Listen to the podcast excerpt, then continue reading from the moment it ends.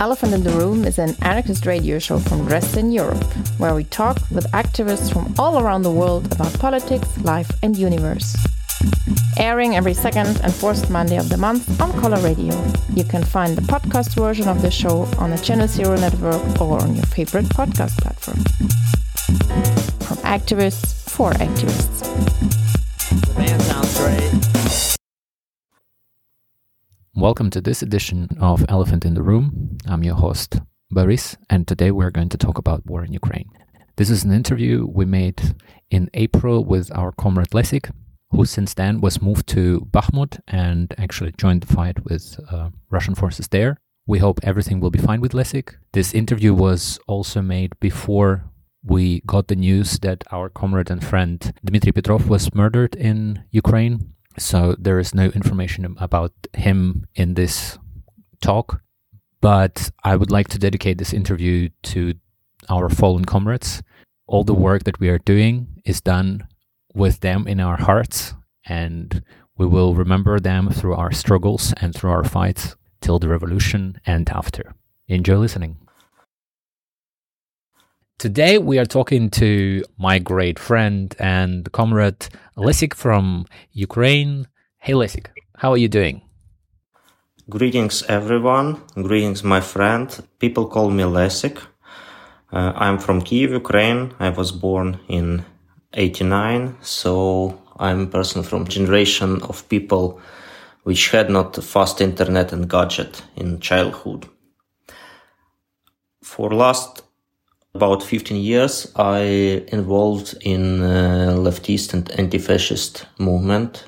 I was participant of different uh, antifa groups, of different leftist groups. We fought against liberalization of labor code.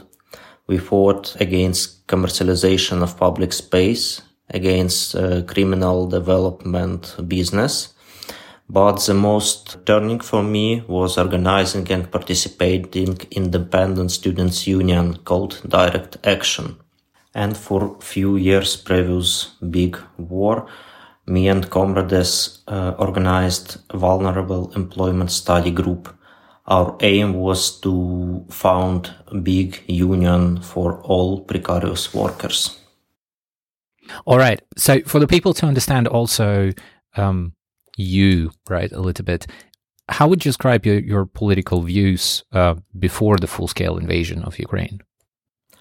I think I was lucky with so called teachers and surrounding, and uh, my political views are more more or less the same for for last 15 years but uh, my views became deeper and uh, more critical i think uh, I'm close to historical materialism. I'm standing for social justice and I'm standing for direct democracy. Uh, you can call it socialism, Marxism, whatever. By the way, if we are talking about uh, Marxism, I want to to make some call to our uh, fellow listeners. Noam Chomsky. If you're listening now, and you better to listen, I want to say that you're academic donkey and cover, not a revolutionary or intellectual. Our comrades from Ukraine uh, was in touch with you, but you uh, don't want to to hear voice of Ukrainians. So I challenge you to a duel in dialectic materialism write me in private message. Also, Sahra Wagenknecht, your guilt is not less than his, uh, whatever your intellectual capital or knowledge is very low.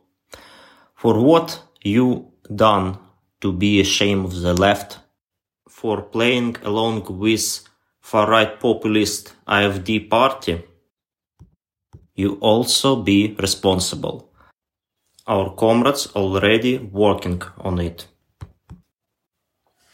But then also Slavoj Žižek, my respect to you. Please come to Ukraine. while I'm serving in army, I offer you my coach. Please be my guest. So I think I will send the whole episodes to those people and um, see what their reaction will be. I don't think that Wagenknecht will react so much um, unless he were Putin or I don't know some other person who gives her money. But yeah, it would be interesting to hear what Noam Chomsky would answer to you on that question. All right, jumping a little bit back or starting the whole thing uh, with history. Very often, when people are talking about war in Ukraine, the historical issue of the region is omitted. Like people prefer not to know or don't bother themselves to understand what was happening historically. Clearly, you could record a separate series of podcasts about this, this or like write books and books and books. But can you try to briefly describe what Ukraine was like in the USSR and after collapse of the Soviet Union? Wow, it's a huge question. I'm not historian, and uh, if you want to to know more about history of Ukraine, and you should, uh, you could just uh, watch or listen series of lectures of Timothy Snyder, professor of Yale University, which calls "Making Modern Ukraine." Or if you are more clever and you are not satisfied with uh, YouTube and Timothy Snyder, you should read book of Harvard University professor uh, Sergei Plokhy, uh, which name is The Gates of Europe, a history of Ukraine. Majority of contemporary uh, political and historical myths are uh, built on myths uh, on of 20th century. So 20th century is the most important for us today and Soviet period is the most important for us today. Big question. Was Ukraine occupied by Soviet Russia? My answer would be uh, something in between. Ukrainian population did support Bolsheviks uh, because of failures uh, and incompetence of Ukrainian national leftists. I mean UNR, Ukrainian People Republic, which was also led by leftists. And we, if we are talking about Getmanat, Ukrainian state of Getman Skoropadsky, uh, it was completely non-popular regime which restore rights of big land owners and invite foreign occupation troops to Ukraine. So it was reason why majority of population finally did agree to to Bolsheviks as ruling party. And of course Bolsheviks were very strict and hard pragmatics and they have had no mercy to anyone among their ex-allies from left, for example, Makhno. Soviet power set as a goal, set as a aim uh, to provide forced industrialization for creation uh, material circumstance for socialist building. And in reality of ex-Russian empire, this mean building of nations. Of course, Ukrainian identity, Ukrainian na- nation is uh, much more older uh, than just from 20th century. But uh, a lot of contemporary cultural texts, cultural keys of Ukrainian nations was formed in Soviet time. Soviet state was extremely centralized and hierarchized, and Moscow was place where decided national politics for all uh, Soviet republics. Of course, formal independency of Soviet republics and Ukraine among them was just fiction. During Russian Empire time and in modern Russia, it's completely denial of existing of some Ukrainians. But uh, in Soviet Union, it was a bit another. Soviet power recognized that there are some Ukrainians, but they decided how these Ukrainians should be and how should they feel themselves. In the beginning of Soviet time, there was a politic called, let's say, back to the roots. in Ukrainian Republic, it was Ukrainization, pro-national politics of Bolshevik. But in early 30s, vector completely changed its direction. Uh, Stalinism was conservative turn in cultural politics. Now, good Ukrainian was that who recognized his secondarity or uh, subordination to Russian. And finally, in uh, 1945, Stalin proposed toast for great Russian nation, the, the greatest nation among all Soviet nations. Another thing is industrialization provided by Soviet power. Industrialization caused urbanization and it caused mass migration of people between Soviet Republic, uh, mostly educated people, educated in Russian schools, in Russian university. Lingua franca for Soviet Union was Russian. So population of this uh, new urban agglomeration formed by strangers all over the Soviet Union used Russian as primary language. And Ukrainian was uh, something like language of villagers. And if we are talking about term colonial dependency, I'm not sure that it's correct for, for our history. Colonialism is term developed by Western studies, Western academics, and it's uh, described more how uh, rich European empires provide their political politics in uh, Africa, in Asia, in Americas. And here in Eastern Europe, there was a little bit different situation. And I would not say that Ukraine was colony of Russia during Soviet period like Algeria or Morocco. And finally, after Soviet Union collapse in 1991, uh, Russia still was uh, hegemon in region. And uh, Russia have big influence into all spheres of life of ex-Soviet Republic and Ukraine. Russia bought or supported Ukrainian politicians and uh, law enforcement officials Russia created criminal networks and all the economic chains were connected with Russia. Until 2014, Russia acts in Ukraine as soft power. And yeah, only in 2014 it uh, turns into military aggression.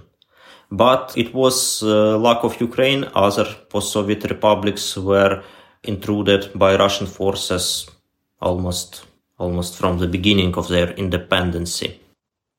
So, for me as a person from Belarus, Ukraine has always been a freer version of Belarus, which might sound bizarre, but still. And also, my politicization came in the period of Orange Revolution in, in Ukraine, which played an important role in breaking with uh, authoritarian ideology in my head, or to call it so. Can you tell me how Russia tried to influence Ukraine? I mean, you mentioned this a little bit about the, the criminal clans and so on, but talking a bit about, let's say, political mainstream, I remember, for example, Kuchma was a huge thing, and actually the protests in 2004 were like very centered around his figure, how much he was connected to Russian agenda in the region, and to what extent was Kuchma the Ukrainian Lukashenko that provoked this 2004 Orange Revolution. Let's talk first about uh, how Ukraine got his uh, got uh, its independence. Uh, let's talk about Kravchuk, first president of Ukraine, who was chairperson of Ukrainian Communist Party during Soviet times. So he managed to to go out from direct dependency from Moscow without confrontation and yes, Ukraine got independence without in 91st without uh, revolutions or riots. Uh, it was a decision of Soviet Ukraine parliament supported by uh, second referendum. And from that time, every Ukrainian politician tried to to sell himself to Moscow with uh, with a, a higher price because all the economic chains were connected with Russia. And uh, Kuchma, you mentioned Kuchma, uh, second president of Ukraine. He is like architect or founder of Ukrainian oligarchy system. He uh, was so-called red director, head of uh, one of the biggest Ukrainian industrial factory in Dnipropetrovsk, and his main business was privatization, privatization of industry which was completely uh, injustice for majority of Ukrainians, and uh, it was provided by people whom Kuchma let right to do it. For example, his relatives, his business partners, and so on. That's how they became owners of all Ukrainian goods. And Kuchma was a representative, as I uh, mentioned, of city of Dnipropetrovsk, and he, he was a representative of so-called Dnipropetrovsk oligarchy clan. And second biggest clan of big uh, tycoons, oligarchs, uh, industry owners was Donetsk. And all, all the political game of modern Ukraine is competition, struggle, and cooperation be- between these two big oligarchs clans and uh, some others minor so yeah, it was competition between these two clans uh, who will trade with Russia, who will deal with Russia with better benefits for for themselves. So I'm sure that comparing with Lukashenko is uh, very correct for Kuchma. But he, during his second term, he was very, let's say, authoritarian he was accused and i'm completely sure that he is guilty into killing of oppositional journalist georgi Gongadze but time passed and kuchma will not have some responsibility for this. And Yes, during 2004 uh, protest, uh, Russia did support uh, Kuchma because uh, for them it was easier to to deal with him, not with uh, opposition uh, led by Viktor Yushchenko. But you must understand that Kuchma clan before uh, on during the, his first term he was let's say anti-Russian politic, and this case of Tuzla Island, which almost caused to military conflict between uh, Ukraine and Russia, was also uh, during Kuchma presidency. So I think Russia's influence was not like we always support Kuchma, but we support Kuchma when he is our son of a bitch. So a little bit basically like in uh, in Belarus and in Kazakhstan and in other regions that were um, split from the Soviet times, at least as I see it. After the victory of the protests in 2005, so the, the Orange Revolution succeeded, how did the politics change in Ukraine? And again, I remember me coming to political organizing as an anarchist back then. And Ukraine at that time was for us some incredible faraway land of freedom. I don't know, which Belarus may never become, as the Belarusian regime was already quite tight on opposition and was kind of establishing itself very clearly authoritarian. And how much did political freedoms at the end of the day change after the break with Kuchma and his political perspectives? And what place did anarchists and anti authoritarians begin to occupy in the political environment from 2005 onwards? 2005 was a year which I also been involved in um, in street politics in uh, leftist movement uh, and yes orange revolution which overthrew authoritarian kuchma was big push to all kind of political process and civic uh, activities in ukraine. So yeah after 2005 I, I, think we could talk about real political uh, struggle political discussion and such things in ukraine and of course, uh, anarchists, uh, non authoritarian leftists, and, and, others were among them. Major and more constant uh, leftist groups was formed after 2005. Uh, it was post-revolution rise of uh, different kind of activities, and I think for leftists, for anarchists, peak of this political activity was about 2010s Unfortunately, in the times of uh, Maidan in 2013, this peak passed and uh, anti-authoritarians were not in the best shape. This rise of activity all different political uh, movements and uh, leftists among them was uh, after overthrow Kuchma's um, Kuchma's guy Yanukovych and first time 2005. Well, doesn't fit in my head, and this partly also doesn't fit or doesn't project to the other regions there was this this you know huge rise in the society against the authoritarianism, against this strong hand that is going to rule everybody and everything is going to be fine. But then, so Yushchenko was there for some time. Yanukovych comes back to power. I don't understand how was that possible. Contrary to protest and resistance to Russian political agenda, Yanukovych became president of Ukraine. It's big pros and cons of Ukrainian society that uh, Ukrainians love freedom, love to make revolution very much, but at the same time they became disappointed in uh, result of this revolution very soon. And uh, again, it was play of two major oligarch clans and some other powers. President in that time was Viktor Yushchenko, who was in cultural dimension, uh, let's say, soft nationalist. And his prime minister was Yulia Tymoshenko, a representative of Dnipropetrovsk clan. And that's how Donetsk clan and the richest person of Ukraine, Rinat Akhmetov, won this time. They opposed uh, Yulia Tymoshenko and blame her for all economic disappointment and uh, not satis- uh, satisfaction of population for economical conditions in Ukraine.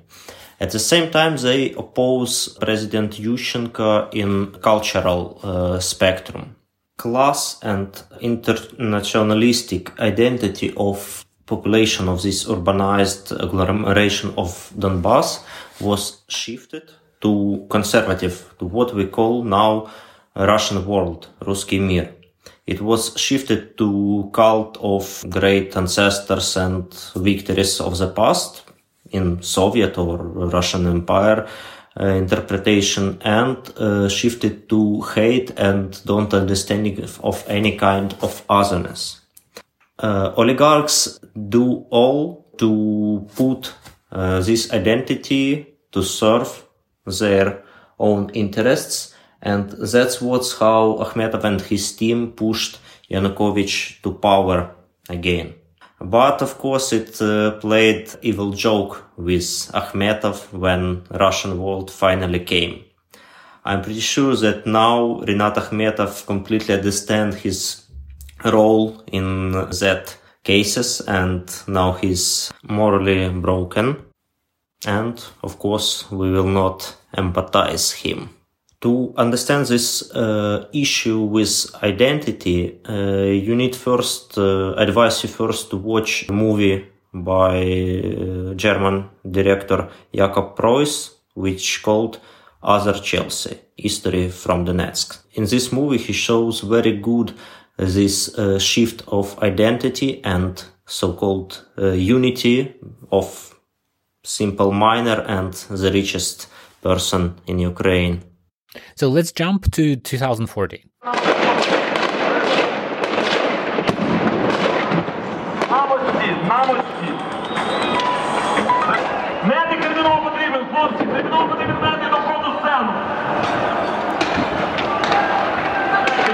The Maidan that everyone was talking about or tries to pretend to understand what is happening I remember that historical period too, when some anarchists actually went to Maidan to take part in the protests.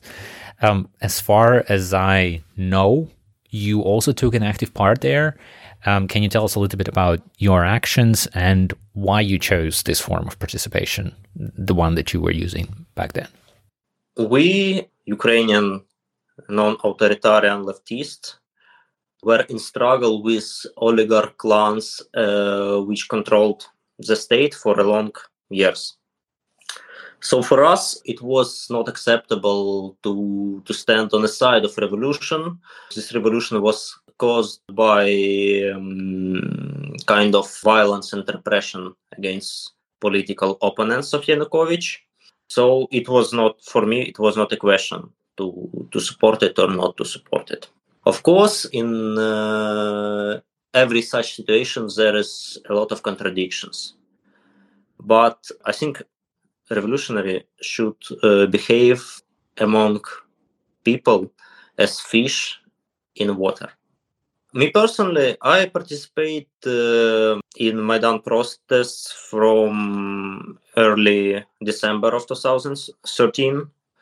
Since violence of police grows up, I participate demos, participate in students' assembly of Ukrainian House. It's um, Congress Hall in center of Kiev, uh, which was occupied by protesters. I participate in initiative Guard in Hospital to to protect wounded protester for from kidnapping it were such case and now right now in these days uh, it would be final decision of a court. And then it was occupation of ministry of education by protesters mostly leftists and anarchists and it was huge deal. I mean talking about maidan some people just don't shut up about nationalism nazis at this at the protests and so on and so forth. For you personally how much of a problem were the far right during the protests, and how large, actually, from your perspective, from the streets, was the far right group on Maidan itself? There were problems, as it was before. So, for me personally, it, it were few few fightings. Uh, but you must understand that not only leftists, uh, radical leftists came to Maidan a little bit marginalized by far rights also. For example, everyone talk about правый sector, right sector. But term right sector, this name was a reaction of minor far right groups on uh, feminist agenda on Maidan. They were afraid of this agenda, they were against it, so they uh, united and invent this word, правый sector. Far rights got the social capital and uh, got more sympathies from public as violence rised up. So when police became more violent, far rights get more sympathy. And talking about far rights, we need to understand one thing. Far right party was never in Ukrainian parliament, uh, only once during Yanukovych presidency in 2012, they were Svoboda Party was elected in the Ukrainian parliament, and on first elections after Maidan in 2014, again they got very um, very minor results and didn't enter parliament. It doesn't mean that till 2012 there were no problems, but uh, for Yanukovych and Donetsk oligarchy clan, far rights were very good uh, sparring partner, which finally, of course, lose. It's very good to uh, to get sparring partner which lose anyway. So during Yanukovych presidency, far right party Svoboda was non-proportionally high represented in media. After overthrow of Yanukovych in his residency, uh, Mezhyhirya, there uh, were found um, so-called black accountant book of uh, Party of Region, Donetsk clan, and there were some writings about foundation of far rights or uh, highlighting them in media. For me personally, tragedy was not rising of far rights or their electoral results in 2014, but annexation of Crimea. I clearly remember last days of occupation of uh, Ministry of Education. We, we read uh, news about seizing Parliament of Autonomous Republic of Crimea by Russian soldiers without uh, identification marks. I understand that war is starting. So all the democratic and emancipatory intentions of Maidan uh, would uh, smashed by Russian military boot. But luckily, I was too pessimistic in that days, and Ukrainian people love freedom too much to grow all this intention by military force. So you were saying that at the end of the day, Yanukovych and his government was actually assisting the right wing um, to come to power, or not to come to power, but become like a a public opponent of the authoritarian rule of Yanukovych, which is a very interesting comparison also in, you know, like what Putin was doing in Russia as well, and what he's doing all around um, Europe by supporting those who are like actually basically from one side destabilizing the situation, but on the other side making the authoritarian leaders stronger in comparison to this mess and instability that um, that is provoked by such actions. In 2014, when Maidan, let's say, won, right, and Yanukovych uh, flew back or flew to his uh, chef in Russia, the the war started, right, and you actually joined the war. What prompted your decision? Like you joined the war in Donbass back then. What actually made you do that, and how did your comrades react to that? How did they take it? Yes, after this um, low, intense war started, I uh, joined voluntary uh, medical unit of Ukrainian army. I understood that it's not possible to stand uh, on the side of uh, such big historical process. For me, it was like a revolutionary war it was like continuation of uh, revolution.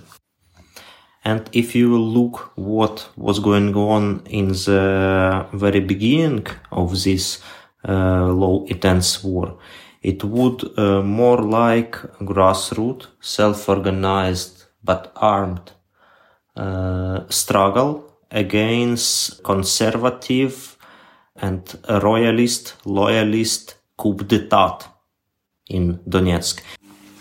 It was putsch caused by Russian intelligence. It was something uh, look like guerre de Vendée during French Revolution.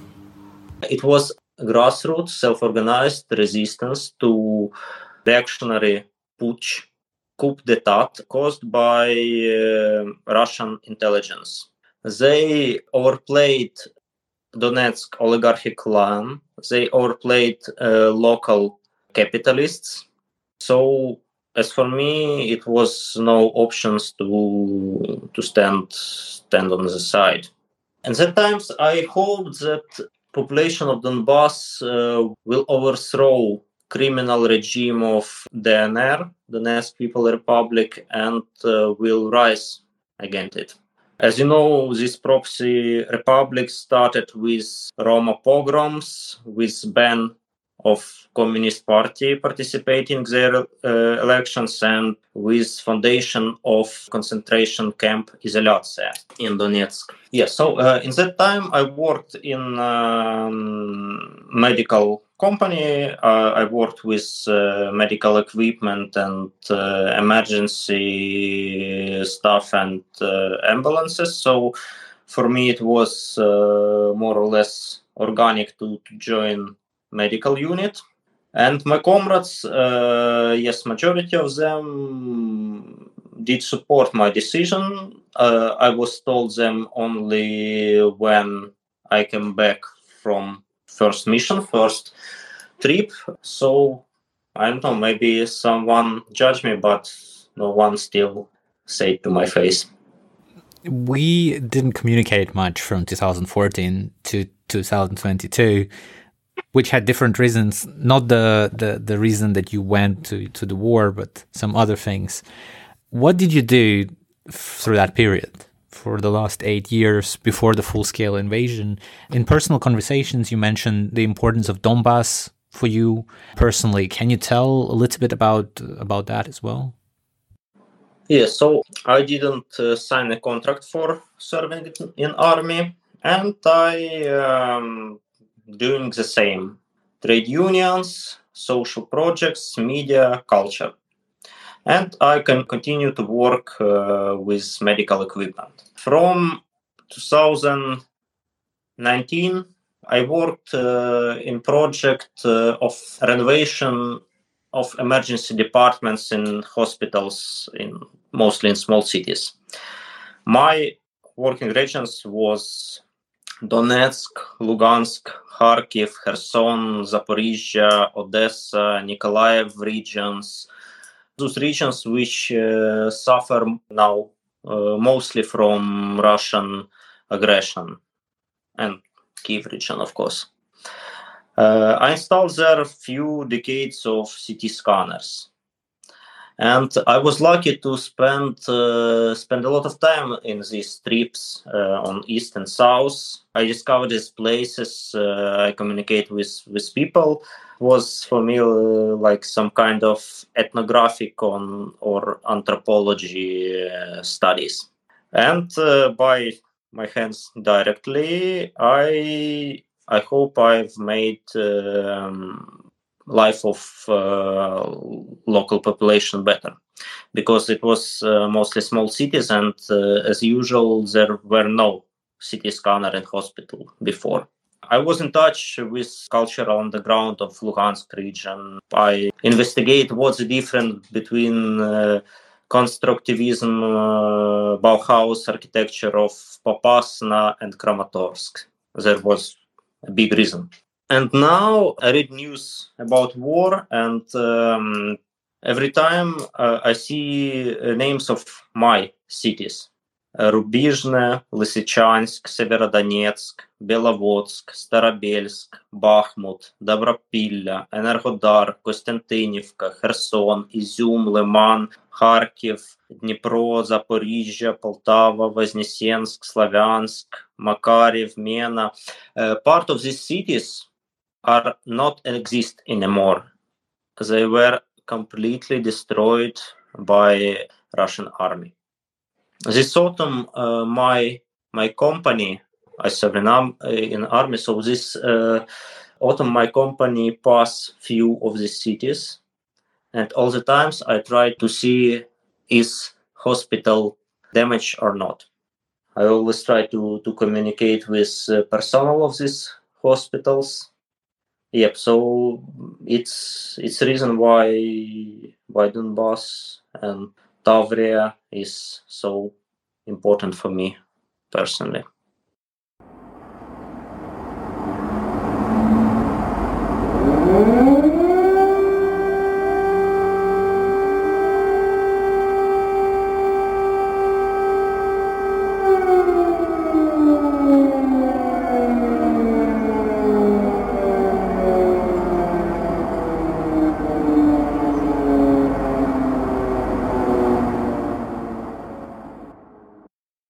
talking about the, the full scale invasion, how much did you actually expect? I mean, I've heard a lot of comrades saying that nobody was actually expecting Russians to do such a horrible thing.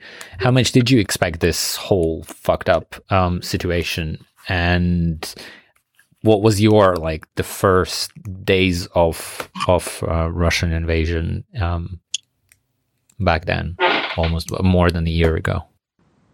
All the facts said that it would be huge military intervention, and I did understood that. A few weeks before it started, I was in really upset in, and depressed condition, but anyway, I hoped for for miracle. I did not expect that uh, Ukrainian resistance have some realistic chances against this uh, so-called second army in the world. So these thoughts lead me to, to join the army very soon. I did not want to die with tied hands and without weapon in my hands. So yeah, that's why I joined army. I did completely understand that under military occupation regime, only future options for me is torture, jail, and death. Russian forces torture and imprison leftists and all other kinds of dissidents in their home. They torture them with electricity and then send to jail for decades. There are a lot of examples. And I'm sure that uh, they have had already prepared lists of uh, Ukrainians and exact plans what they should do. Who will be tortured, who will be prison, who will be executed on a place. In military occupation regime, they have no stoppers, they have no brakes. And uh, Russian forces prove it uh, in occupied parts of Kiev region when they create horrible massacre against civic population in World War II style. By the way, later Putin did awarded a uh, unit which creates this massacre against civic population. So I have chose to resist. And it's very painful for me that uh, some Western Europeans propose me and all other Ukrainians uh, just to surrender. It sounds egoistic. For all my life, I did participate different anti-fascist groups, and no one of them was ideal. There were always some troubles, some stupid people or something like this. But now I'm member of the most strong, the most organized and the most combatant anti-fascist force in the world. It called Armed Forces of Ukraine. Yeah, actually, like th- this is an interesting part um, about what Russia brings um, at the occupied territories. So when Russians entered Ukraine, uh, there were uh, they, they, had lists. They had lists, uh, interestingly, not only of Ukrainian leftists and Ukrainian political activists, public ones, but they also had lists, for example, of the Belarusian activists who migrated to Ukraine, journalists, uh, leftists, even anarchists, and they were searching for them, and they actually found some, and some of them got tortured and escaped, and some of them got tortured and didn't escape, unfortunately, and died in the hands of um, Russian torturers. So I think the important part here is uh, for a lot of people to understand that this fear is is a fucking reality still one year later. And um, this danger of being actually tortured to death by the Russian world is something a lot of comrades, not only Lesik, but a lot of comrades who are uh, who found themselves in Ukraine one way or another actually have to deal with. And this is a fucking horrible reality that a lot of people in the Western world prefer, you know, to ignore because it doesn't touch them and they do not understand what it means to be basically like cornered and whether die or fight for your own life. Yes, I, I, for uh, for Russian state, it's uh, no matter who you are, you're leftist, uh, you're liberal, you're nationalist. If you are in opposition to Russian state, you will be tortured and perhaps you will be killed.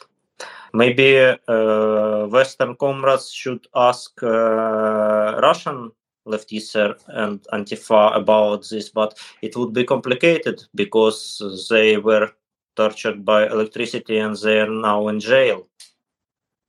Yeah, I think a lot of people prefer to ignore those facts and kind of like you know close their eyes and just say oh we really want a peace and we really want to go away and uh, i don't know enjoy the reality that was there before the things that are happening right now. Just shortly after the the invasion started in mass you joined the anti-authoritarian unit. I think that was in march or february. Can you tell us a little bit about that period how how did you get there and why did you decide to go there and not somewhere else? Because there were quite a bunch of possibilities at the end of the day. So in first days it was uh, huge lines of people in front of military mobilization offices. So it was a lot of crowds that it was not possible to go to army But there was one guy who uh, who was officer in army. Perhaps you heard about him, Yuri Samoylenko, and he said that okay, I will take my guys and make papers for them. So that's how I how I came to this uh, so-called anti-authoritarian platoon. Yura Samoylenko was a great person, very wise and kind man, and uh, good commander. And he died in autumn of 2022 while liberating uh, Kharkiv region. Yura's death is a big loss for me and for all anti-authoritarian movement all over the world. So I thought that uh, in case if my destiny is to uh, die in struggle with uh, uh fascist intruders from Russia, it would be more fun to do it with the same guys as me. In that times we had a lot and uh, very useful trainings. We studied handling weapon. We studied infantry tactics. I did teach uh, comrades in uh, tactical medicine and first aid. Uh, we were invited some international friends with uh, big uh, knowledge, skills, and uh, military experience, combat experience. And uh, we had huge support uh, from our international comrades. Uh, to be honest, it was tears on my eyes when I saw that caravan with help came to our unit from from Western Europe, and people from Caravan said that uh, all all the goods and cars is for you, but there are a few comrades which want to join your struggle. So I think it was very uh, very useful and very good time but because of some bureaucratic reasons our uh, goals uh, was not implemented. Uh, so I take it as it is because it's army and we we knew about army bureaucracy but uh, anyway it was very great and very useful time for for all the comrades in struggle after the unit fell apart because of the bureaucracy and stuff. Uh, you signed up with the Ukrainian military, right, with the Ukrainian army. And some of the so called Western comrades say that you are fighting for Zelensky and Ukrainian state. I don't know if you're carrying the Zelensky portrait on you all the time and how you feel the Ukrainian state is close to your soul. But what would you answer to those people? Uh, because I mean, for me, it's quite hard to find argumentation, or not hard, but hard to actually reach the the ears of those comrades. What would you answer to them? Are you fighting for Zelensky? Are you fighting for Ukrainian state, or what are you fighting for while you are actually doing your work? So, first of all, from the first day, all the comrades came servicemen and servicewomen of armed forces of Ukraine, and I'm still serving in uh, armed forces of Ukraine in uh, simple infantry company, which are one of thousand the same. Let's talk about Western people who are asking such questions. We know that Russian intelligence did both far right parties, far right movements all over the world but they also did both so-called tankies or conservative leftists or Stalinists, whatever you call them. And in case if such people asking that question, I'm not one who will answer to them. Hundred years ago, a revolutionary answer for such people was bullet, knife, or bomb. I could just say that you are mercenaries of fascism, mercenaries of fascist. And if we are talking uh, with people who are, let's say, naive or don't know situation in all its complexity, I would propose just to to learn more about Ukraine, to open your eyes. This Jewish comedian, Volodymyr Zelensky, during his uh, election campaign for presidency, used a very peaceful rhetoric. His uh, main uh, motto was that I will bring peace. And he did won, it was flawless victory, acting President Poroshenko, who used uh, more aggressive and anti-Russian rhetoric. Then Zelensky party follow up his uh, success on parliament election and became main, major par- party in Ukrainian parliament. But as it usual for Ukraine, ruling political uh, force lose its um, popularity in a time. But anyway, Zelensky meet first days of invasion in very brave and heroic style. But the main point is that uh, military intervention, uh, military aggression of Russia caused so much hate and resistance among Ukrainian population, even those who who speaks Russian language, who did support uh, Party of Region before, and so on. It caused so uh, so big resistance that Ukrainians would continue uh, to fight even in case if Zelensky became puppet gauleiter of Russians. So right now Zelensky got all this popularity and support just uh, as symbol of Ukrainian resistance. And I'm completely sure that in time he will lose this support. Uh, it's still early to talk about future elections because uh, we have martial law now, uh, but it would be some change in Ukrainian law, and I think I think on next elections Zelensky party would not get so much support. Zelensky personally, it's under question for me. And now about Ukrainian state. It's a choice, but it's not so hard. Option 1. Ukrainian state with all its problem is a state where we can run public political struggle in legal way.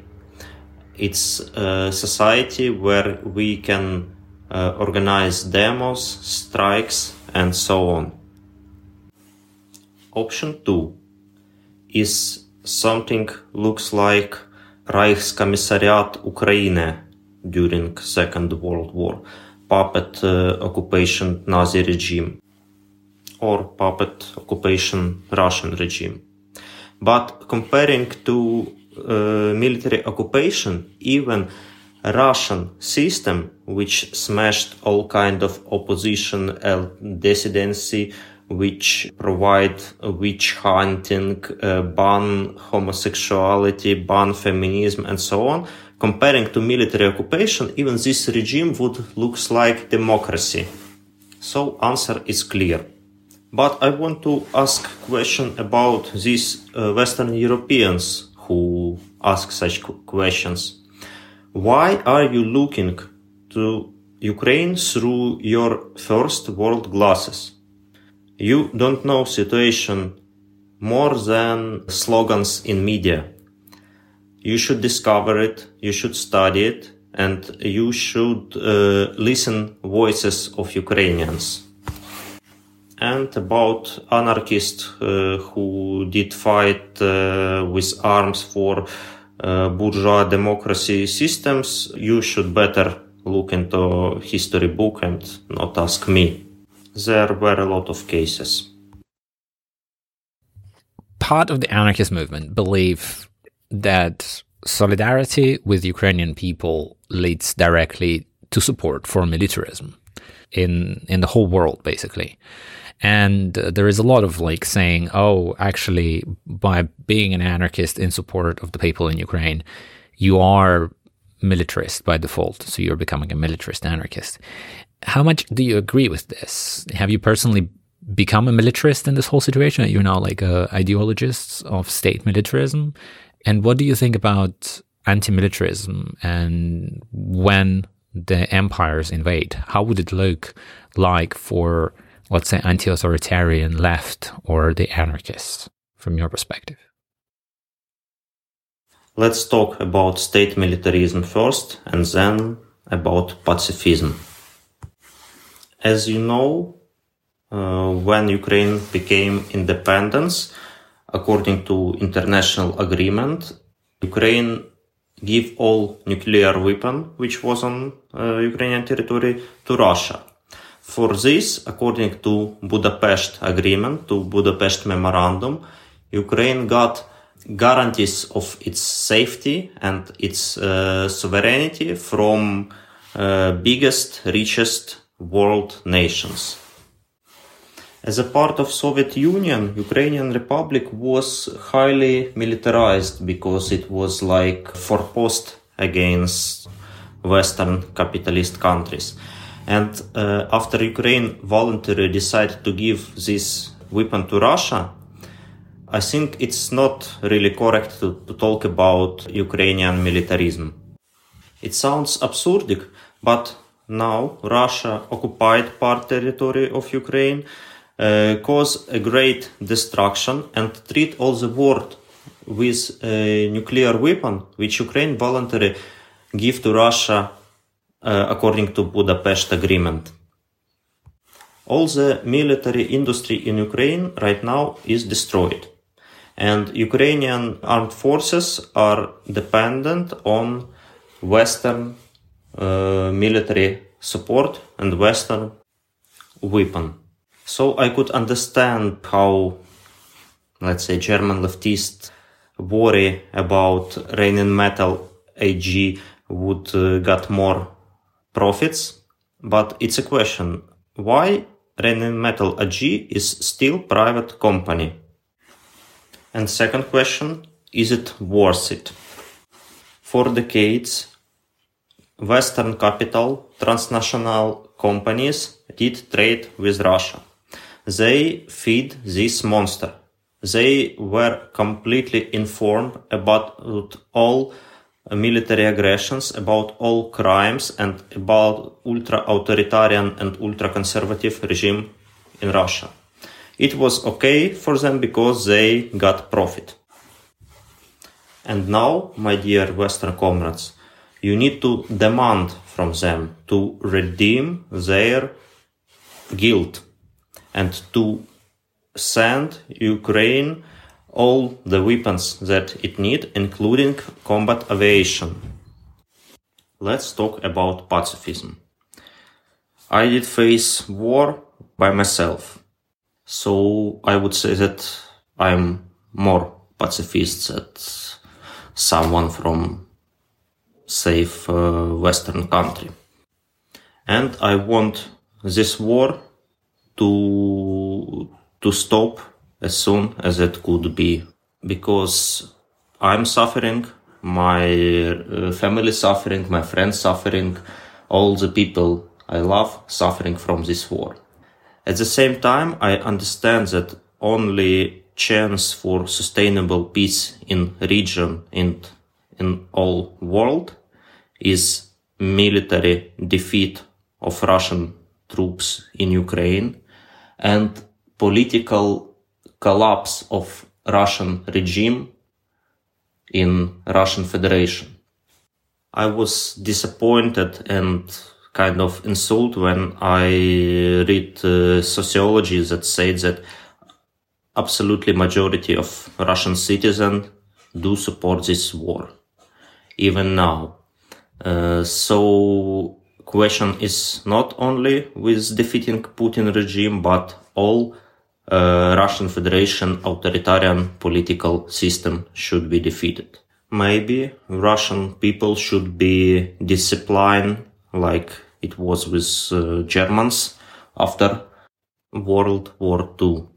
For this silence, approval, acceptance, and even sometimes support uh, of this uh, conquer predatory war. The best and the kindest representatives of uh, Russian nation all over the world support Ukraine and supports armed forces of Ukraine and want the same as I. There is no possibility to be peaceful when you are treated by big, powerful and aggressive abuser, which is your neighbor. Again, the only one way to get sustainable peace in region and in all Europe is defeat of Russia. And armed forces of Ukraine is agent that could do it. But it need more weapon for this. More weapon for peace. Did not you study dialectic in your university? It would give us a chance to build another world. To build society of sisterhood, solidarity, and justice. In other case, it would be only worse and worse and worse, and then finally we all die. Yeah, and I think for me, what is also important in these conversations that are coming up, the the lacking understanding that actually the a lot of militarization in the West is justified by Putin's aggression, is justified by Putin policies, or so to say, but not only his, also like Chinese um, government and so on. And right now, the war in Ukraine is actually like the biggest, let's say, food for militarism all around the planet, as everybody sees, okay, if Putin can does that, so we need to buy more tanks, we need to buy this and this and this. Everybody's stocking up on the weapons, preparing to get even more aggressive. And I think the only way to stop that militarization is actually to stop Putin in Ukraine and to make them fail. And then we can talk about, okay, the end of militarization, the end of the uh, crazy industrial military complex that is just basically pressing the economy all around the world. Yes, but it its problem with these military industries that uh, from very beginning they are thinking about their benefits. And western states thinking about their benefits but not uh, thinking about uh, stop the war to stop the war all this military industry should directly today send all the necessary weapons to ukrainian army to defeat these fascist occupation enemies. Yeah, and I think it's been like a very long struggle to actually, um, you know, get the things that are required, um, and not play into this politics of, oh, if we do this, this happens, and Putin will send bombs and so on and so forth. And I think like European politics are very affected by a general fear. So I think a lot of European politicians are afraid of Russia, even though they are responsible for creating that monster, as you were mentioning and um, that's like a irrational fear that actually makes a lot of people makes this poss- possible that Russia is killing so many people because the war could go in a very different direction if there wouldn't be this useless discussions constantly about whether these tanks can be sent and these tanks cannot be because of this and that bullshit. Apart from people putting pressure on the government to, you know, get the weapons and get the things uh, rolling even further. What kind of support right now people in West can provide?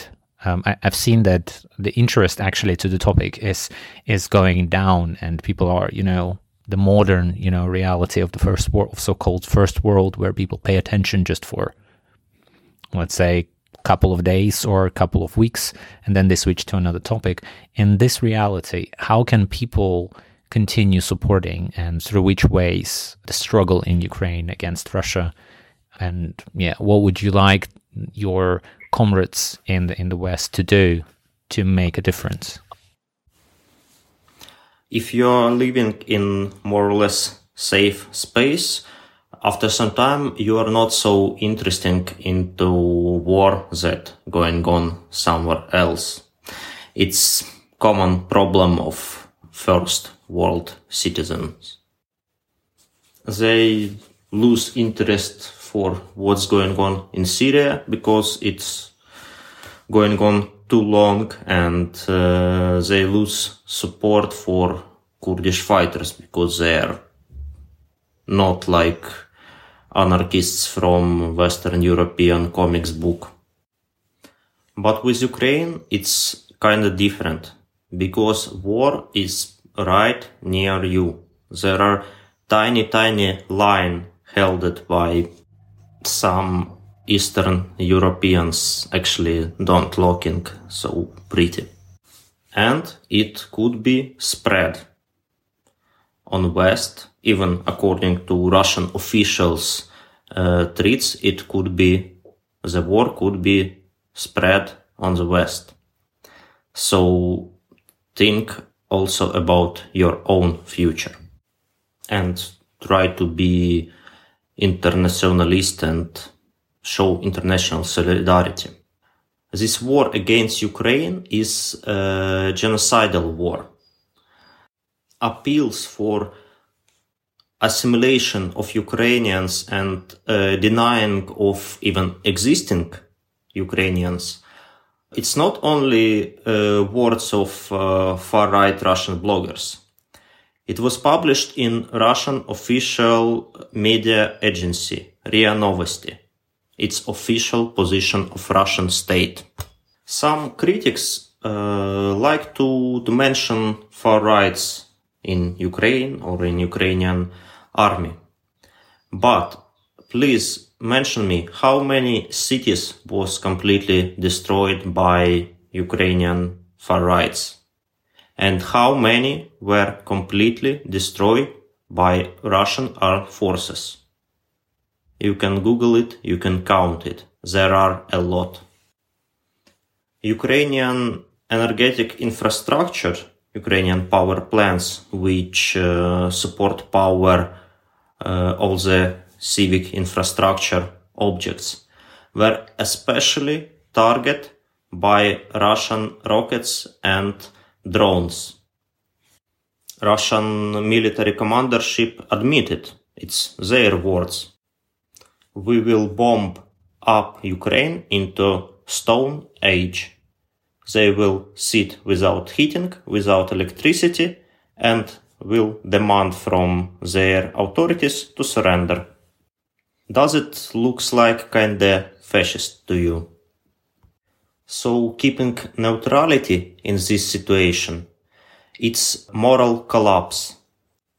It's silent support of aggressor, of Russian fascist state.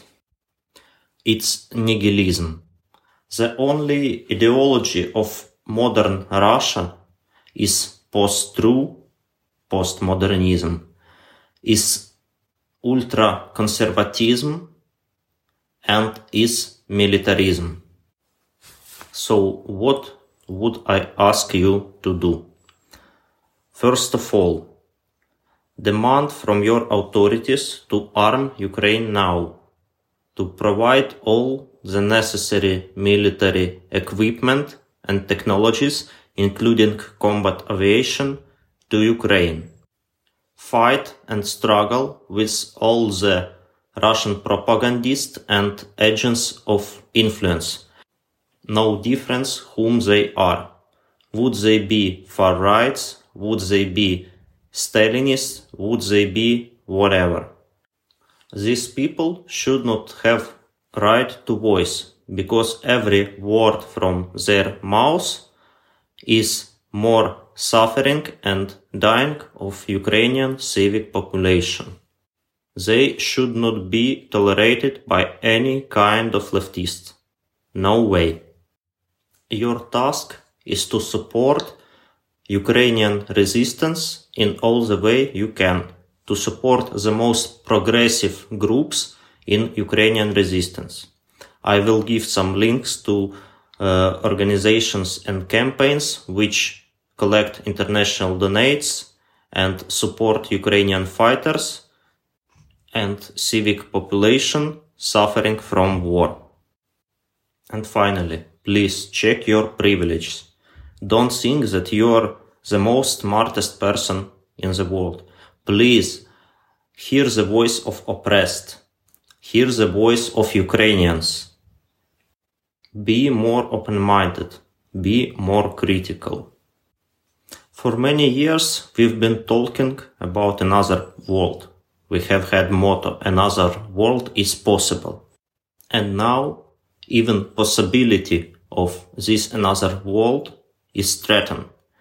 If Ukraine will lose this war, if it would be occupied by Russia, no kind of another world would be in Eastern Europe, in all Europe and in all world, I think. So if you are wondering about another world, you should support our struggle. And I want to say thank you for all the kind comrades all over the world who already support us. Hey, um, thank you very much for this uh, conversation. Once again, I want to say that you are fucking awesome. Don't forget about that. As well as many other Ukrainians who continue to fight the so called Russian world.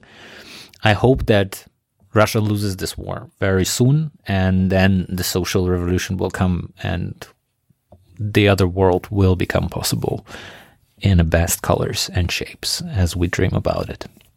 Thank you for this conversation, my friend. You're awesome also. Sorry about my English, uh, but for for last year uh, I'm serving in Ukrainian army and do not uh, use English so much as before. But uh, it's also my my proposal to all our listeners to international comrades. It's uh, to learn ukrainian language to learn uh, ukrainian culture and to to open it for you it would be a lot of benefits with this for you and for us also